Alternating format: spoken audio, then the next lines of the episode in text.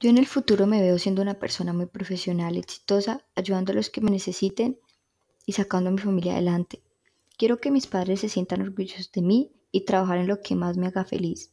Inspirar a mucha gente. Eso es lo que realmente quiero. Debo cambiar el quejarme mucho y no confiar en mí, ya que eso me impide hacer muchas cosas. La primera vez que fui al mar estaba demasiado feliz. Sin duda nunca olvidaré ese viaje. Una de las enseñanzas que me han dado mis padres es que todo lo que me proponga lo puedo lograr y que tengo que disfrutar todo lo que hago. Me ha servido mucho para lograr mis metas.